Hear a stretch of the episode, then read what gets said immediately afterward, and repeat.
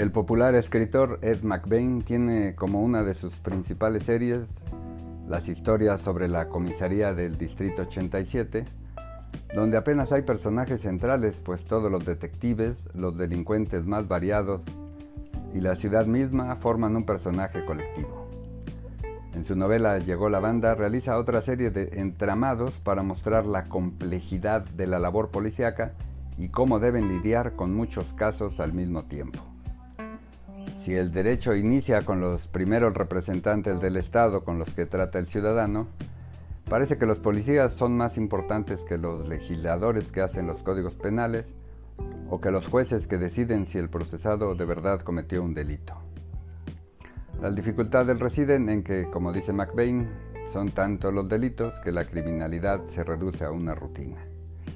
La estadística termina por ser más poderosa que cualquier aparato del Estado, por muy buenas que sean las leyes, en tanto abarquen todos los supuestos legales que lesionan el bien común, y por muy eficaces que sean los juzgadores al condenar siempre a todos los procesados, precisamente porque los policías hicieron un excelente trabajo a la hora de investigar, lo cual fue correspondido durante la integración de las carpetas de investigación por los fiscales.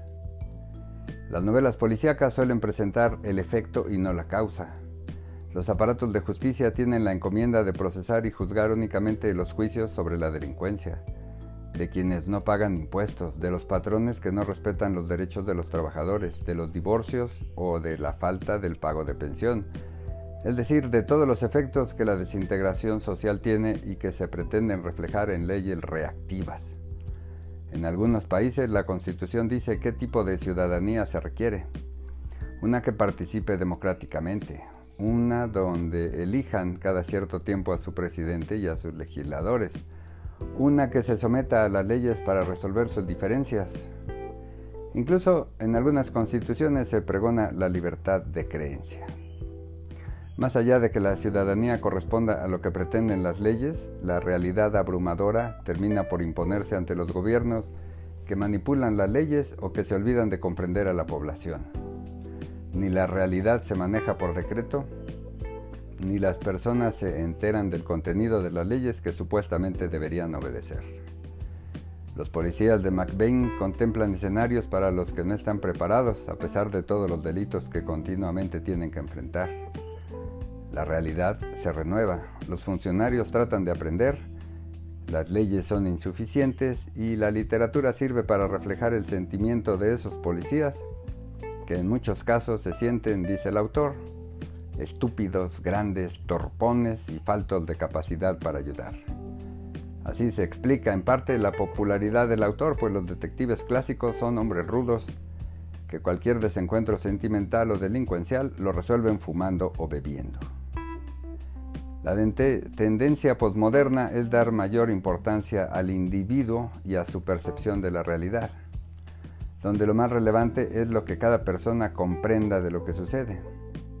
Complejo concepto que se ha aumentado con las redes sociales y la posibilidad de que se publiciten igualmente los estudios profundos de filósofos y pensadores, como las ocurrencias superficiales de quienes reúnen a millones de seguidores con comentarios insultantes o con intrascendencias.